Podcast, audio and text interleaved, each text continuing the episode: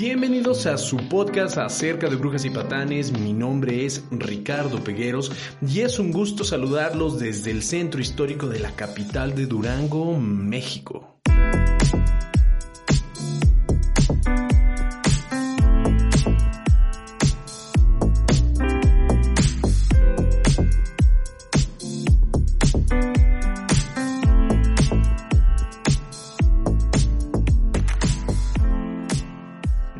Más que nada es un gusto saludarte y tenerte aquí. Y me gustaría que tú te presentaras y que nos dijeras por qué vamos a hablar acerca de esto. Hola Ricardo, ¿cómo estás? Mira, yo soy Elizabeth Estrada. Yo, bueno, pues soy creadora de ELIEF, Psicología Holística y Autodescubrimiento. Soy psicóloga clínica, holística, tanatóloga y terapeuta transpersonal, entre muchas otras cosas que he realizado en, en, el trayecto de la vida, ¿no? Pero pues ahorita ya nada más me dedico a esto. Pues a mí se me ocurrió hablar acerca de de qué hablamos cuando hablamos de espiritualidad. Entonces... déjenles doy algo de contexto. Eli Ah. es la mamá de Santiago, mi hijo. Así es que si, si notan que de repente es difícil grabar, pues va a ser todo un tema, o sea, es todo un experimento y sobre todo pues porque estamos grabando con la intención de que conozcan nuestros proyectos, entonces como que de repente pues es extraño estar platicando así, ¿no?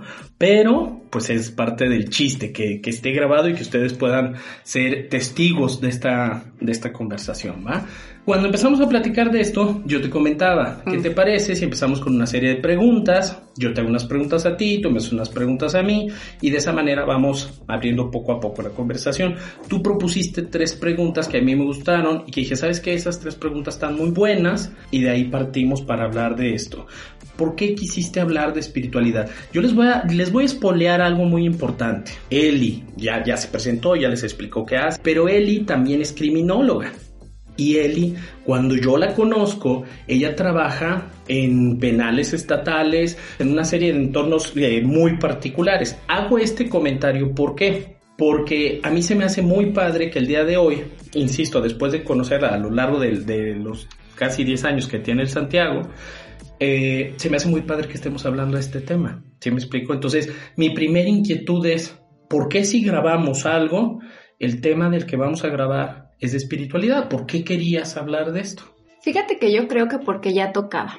Es como algo que, que se vino a mi mente como ya ábrelo, ya exponlo, ya es como, pues ya no es em, de alguna manera como eh, raro, como extraño, como mal visto, porque pues yo me costó bastante trabajo abrirlo para lo que me dedico, ¿no? Imagínate, o sea, yo soy psicóloga clínica y la clínica pues te encasilla mucho y te impide ver más allá de, ¿no? Más allá de lo evidente, más allá de lo científico, más allá de las pruebas, más allá de lo que puedes comprobar.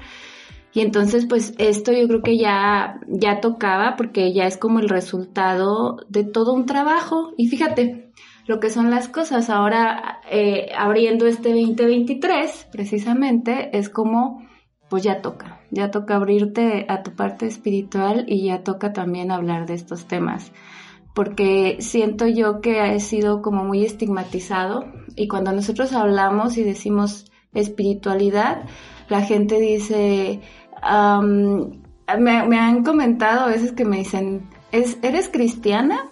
O eres eh, católica, o, o sea, buscan la parte de la religión y yo pues no, no tiene que ver absolutamente con, con nada. Yo creo que ya tocaba. Sé lo que te cuesta estar hablando ahora de esto. Conozco tu proyecto, lo hemos platicado muchas veces, me ha tocado verlo muchas veces.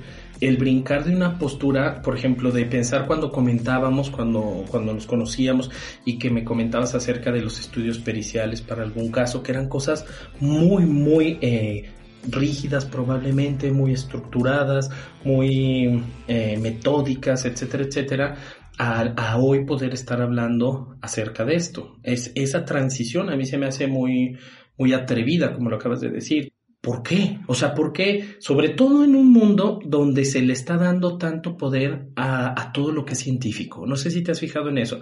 Que tú ves un TikTok, tú ves, escuchas un podcast y la predominancia de los intereses tienen que ver con los resultados científicos. ¿Por qué ir contra esa corriente y decir, a ver, vamos a abordar más todo aquello que no es netamente científico, que no es netamente comprobable?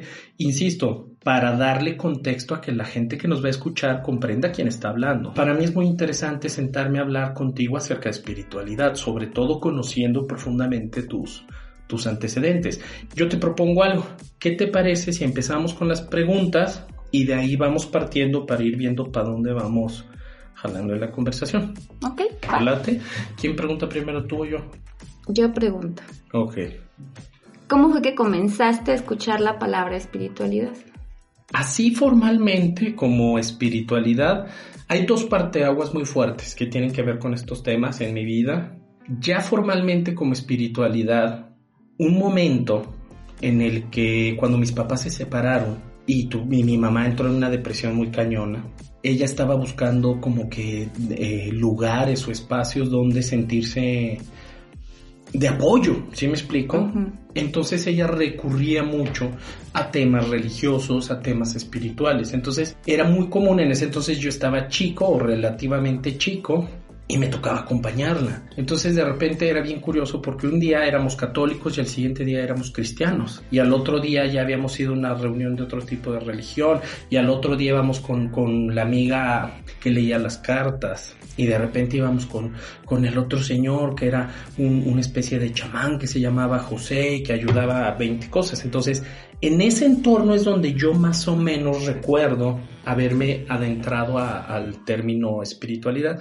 Yo debí de haber tenido aproximadamente como entre 10 y 12 años, más o menos por ahí. Pero cuando tú me comentaste esta pregunta, me acordé de una anécdota muy particular que a mí me mete en el mundo espiritual.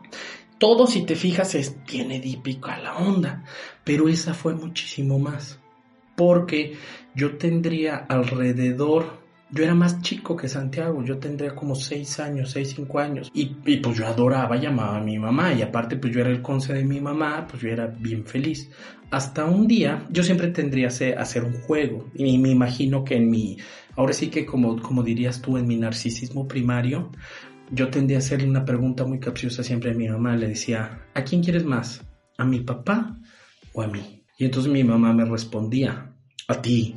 Y yo iba bien contento. Y luego le decía, mamá, ¿a quién quieres más? ¿A mi hermana o a mí? Y pues ya mi mamá decía, pues a ti, hijo, nada más no le vas a decir a tu hermana. Entonces yo iba bien contento.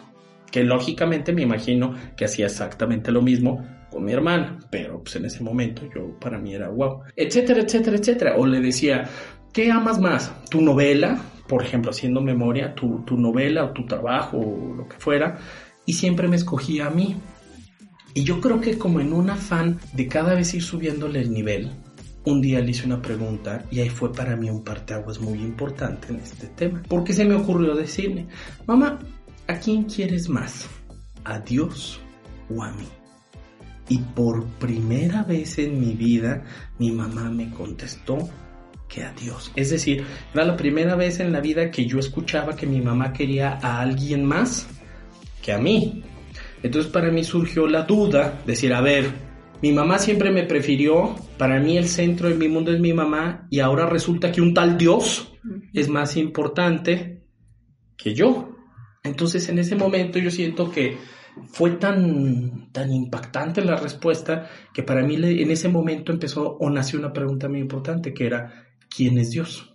Yo creo que eso a grosso modo respondería a tu pregunta. Ahora tú, ¿cuándo fue la primera vez o en qué entorno o de qué manera escuchaste por primera vez la palabra espiritualidad? Mira, espiritualidad como tal fueron dos parteaguas en mi vida. Yo vengo de eh, pues una familia católica, ¿no? Vengo de de raíces católicas no profesadas, porque no era así de los domingos ir a misa y todo eso, ¿no? Mm, en algún momento de mi vida, en mi adolescencia, me metí a la catequesis y fue padre porque pues sí ya había muchos niños como a, que este, hicieran su primera comunión. ¿Eras monaguilla? Ajá, no, no era monaguilla, era catequista. Era catequista. Y estuvo chido porque ahí fue donde descubrí que tenía dotes de educadora. Pero ya luego ya me, me descarrilé, por así decirlo, y, y dos hubieron dos parteaguas en mi vida. Uno, déjame, déjame aquí les, les hago un paréntesis, que les recomiendo mucho mi libro. Se llama Cuando la muerte me enseñó a vivir. Ok. La primera vez que escuché yo la palabra como tal espiritualidad fue cuando hice unas prácticas profesionales, fíjate, ya en la carrera, en una clínica para el tratamiento de adicciones. O sea, como unos que 19, 20 años. Ah, sí, como 20 años. Ajá. Y ese, en esa clínica tenían un, una, un área que le llamaban el círculo de la espiritualidad. Así le llamaban, el círculo de la espiritualidad. Y entonces nos despertaban a las 5 de la mañana todos los que estábamos ahí como peers, primero profesional en residencia, porque nos internamos para saber cómo, cómo funcionaba. Entiéndase ya como, como estudiante como de estudiante de psicología clínica, exactamente.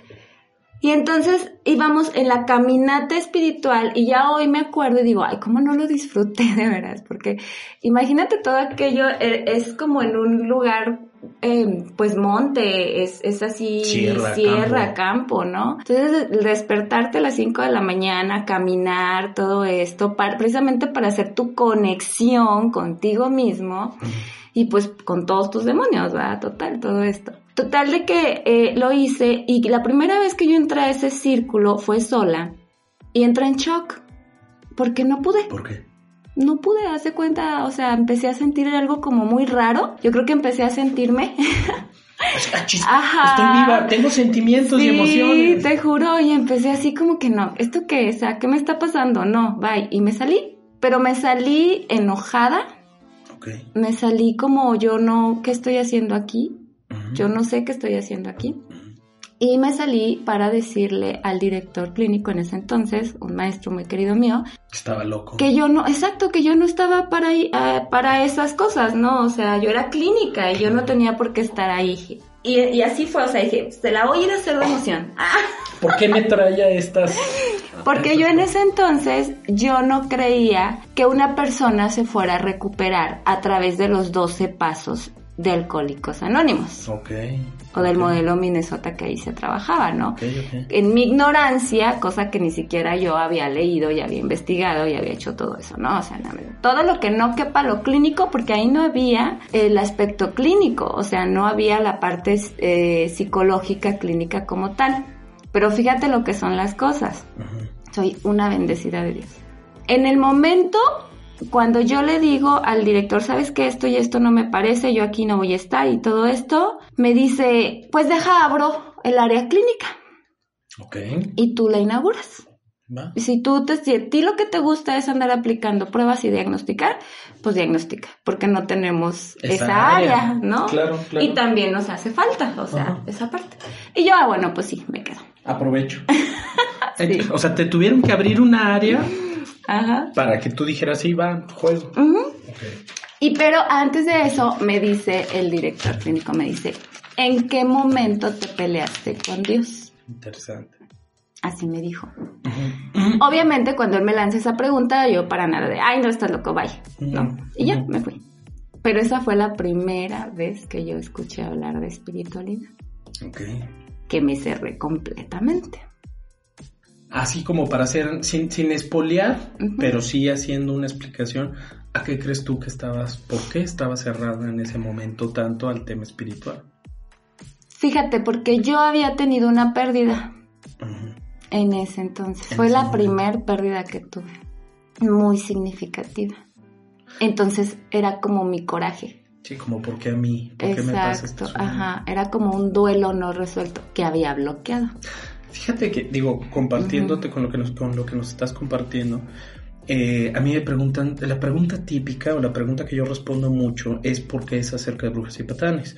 Y siempre respondo esto, digo, regularmente los momentos de crisis o cuando tuvimos pérdidas grandes es cuando nos atrevemos a hablar de cosas realmente profundas y significativas. Entonces, se me hace bien interesante que tú me digas ahorita, o sea, es, ese, ese parteaguas proviene también de un momento en extremo doloroso y en, extremo significativo, ¿no? Sí, así. Y de ahí no me volví yo a acercar al área espiritual. ¿Durante cuánto tiempo? Mm. O sea, a ver, a ver. O sea, tú te quedaste ahí en el área clínica, pero te valió madre que tenías sí, claro. Eh, ¿Y qué hacías con el tema de los 12 pasos y ese rollo? O sea, tomando en cuenta, a ver, era un centro de rehabilitación de adicciones, ¿no? Ajá. Entonces, ¿qué hacías? Pues me la pasaba evaluando, diagnosticando, proponiendo tratamientos. Ajá y como coterapeuta grupal psicológico. Nada más. ¿Durante cuánto tiempo hiciste eso? Siete meses. No. ¿Y no te daba curiosidad o.? ¿no? Es que, ¿sabes qué? A mí se me hacía inverosímil porque en algún momento sí llegué a entrar a las tribunas y todo esto que hacen y yo decía... ¿Qué es una tribuna para quien no conozcamos de todo este tema? Para los 12 pasos, el, los, el tratamiento de 12 pasos, hay algo que se le llama tribuna y es que pasan a tribuna y hacen su catarsis. O sea, hablan de lo que quieran hablar y lo exponen, o sea, sí. Entonces, pues yo era, pero fíjate, yo creo que hasta ahorita yo me pongo a pensar y digo, es que era mi, mi parte de yo no querer exponerme, ¿sabes? Porque yo los veía todos ellos expuestos ante todo el grupo y yo decía, ay, o sea, esto es un circo, ¿sabes? O sea, esto es un circo, ¿para qué? No, esto no puede ser, o sea, para eso tienen terapeuta, para eso tienen terapia de grupo, ajá. No hay necesidad de yo pararme enfrente y contar todo mi drama, mi historia y todo ese Ándale, para mí era como drama, era como, ay, ¿cuál es la necesidad de hacer eso? pero pues para ellos no, o sea, para ellos es catártico, para ellos es la parte de necesito ser escuchado, ¿no? ¿Tú crees eso nada más hoy? Hoy creo que sí y aparte es como necesito conectar con los demás, necesito saber que alguien me está escuchando, y que alguien, ¿cómo, cómo va el, el dicho este de soy muy mala para los dichos, muy, muy mala, de verdad. Pero es algo así como, es algo así como saber que a alguien le va menos peor, ¿no? Es algo así como que, ay, necesito que me escuchen y saber que a alguien le va peor que a mí, ¿no? yo estoy bien. Ah. Gacho este cuate que está de la chingada. O sea, él sí está de la chingada. Y tener conexión con esta parte, ¿no? O sea, también hacer, eh, formar lo que tú le llamarías comunidad. que lo es, o sea, al final, fíjate que ahorita que estás diciendo esto se me hace muy, muy particular. En alguna ocasión que me tocó estar en un grupo, en un grupo de, para, para tratar personas eh, que han violentado o que... Agresores. exactamente. Tiene un nombre, ya luego me O violencia o algo así. Algo así, exacto. Pero a mí... Reeducación. Esa madre. Mm. Y me tocó una persona Fíjate, esto se me hizo muy interesante. Me tocó una persona que a mí me llamó mucho la atención su historia, precisamente por esto, porque decía, no mames, o sea, es un drama de la chingada, o sea, al lado de él, todas las personas que lo escuchen se van a sentir bien, ¿sí me explico? O sea, ah, pues yo no he matado a nadie, ni, ni he robado, ni he hecho chingo cosas, pues tú escuchas a una persona así y evidentemente pues, tu moral va a estar altísima. Pero conforme él fue hablando, hubo dos cosas que a mí me llamaron mucho la atención. Uno, y insisto sin decir nombres, pero sí compartiendo la anécdota, el proceso de desesperanza, ¿va? O sea, yo decía, qué grueso, porque cuando él está narrando esto, cuando él está contando esto, lo que yo veo profundo en él es que toda su historia está basada en una persona que tiene cero esperanza de nada. ¿Sí me explico? O sea, por ningún motivo del planeta algo se podría plantear bien en la vida de esa persona. Hasta, y te cuento esta anécdota precisamente para para quien lo está escuchando, hasta que él dice, cuando yo estuve, eh, por, todo el desmadre que me armé, encerrado en el cerezo, me tocó entrar a un programa que me ayudó. Y es un programa que se llama Pinica. Entonces, cuando el chavo dice eso, a mí me llama mucho la atención y pues lógicamente, déjenles cuento algo. Cuando yo conozco a Eli, aquí hay un tema bien importante. Yo conozco a Eli como maestra, los dos éramos maestros en una universidad y cuando yo la conozco a ella, ella estaba trabajando en la implementación del programa Pinica en centros de rehabilitación social, es decir, en Cerezos. Entonces, cuando el chavo este dice, a mí lo que me ayudó a tener una esperanza fue el programa Pinica, que le, doy gracias a Dios de que exista y empezó a hablar maravillas de eso. Para mí fue increíble y decir, ¿quién se fuera a imaginar que algo que para nosotros pues, probablemente era tema de pasillo de universidad, para alguien fuera tan significativo? Y el elemento clave, el sentido de comunidad. O sea, decir, el chavo en ese momento, a través de un programa que tú diseñas, que tú coparticipas en la implementación, que a ti te toca estar con los reos en todo esto, escuchar a una persona tan desesperanzada y referirse a eso. Y escucharte a ti ahora y decir, no mames, pues sí, pues será el programa, pero pues para mí era como... Es que fíjate que fue algo bien padre, porque cuando estuve ahí con, con ellos trabajando en los centros penitenciarios, yo sabía que algo faltaba en ellos. Yo sabía que no todo era la parte psicológica. Pero aún así yo me veía apartada a eso. O sea, aún así yo me veía como, ok, yo me hago cargo de la parte psicológica, voy a traer quien se haga cargo de la parte espiritual. Pero yo no le entro. Yo no. O sea, todavía en onda de yo. Ajá, sí, claro. O sea, yo armé todo ese programa con los especialistas, porque decía, tiene que haber especialistas en todo. O sea, ahora sí que zapatero a su zapato, ¿no? O sea, yo soy clínica y pues yo en la clínica, y en terapia grupal y terapia individual y todo eso. Ok, y en la parte espiritual. Y fíjate que ese programa se fue modificando tantas veces que al final del día fue algo bien padre, hasta ahorita me estoy acordando de todo lo que, lo que hicimos, que al final del día elegimos a un guía espiritual, no religioso, como miembro de la comunidad de ellos, ah, ¿verdad? de adentro. Comunidad. Exactamente. Entonces fue alguien muy respetado por ellos mismos. Y que ellos mismos lo seguían. se lo apropiaron. Ajá, se lo apropiaron y esa fue la parte que, que le dio como la vuelta, porque lo vieron como parte de ellos mismos, de adentro, de los que, de los que están ahí y se lo apropiaron y está padrísimo porque eso les dio muchísimas, mm, pues, tablas para salir adelante.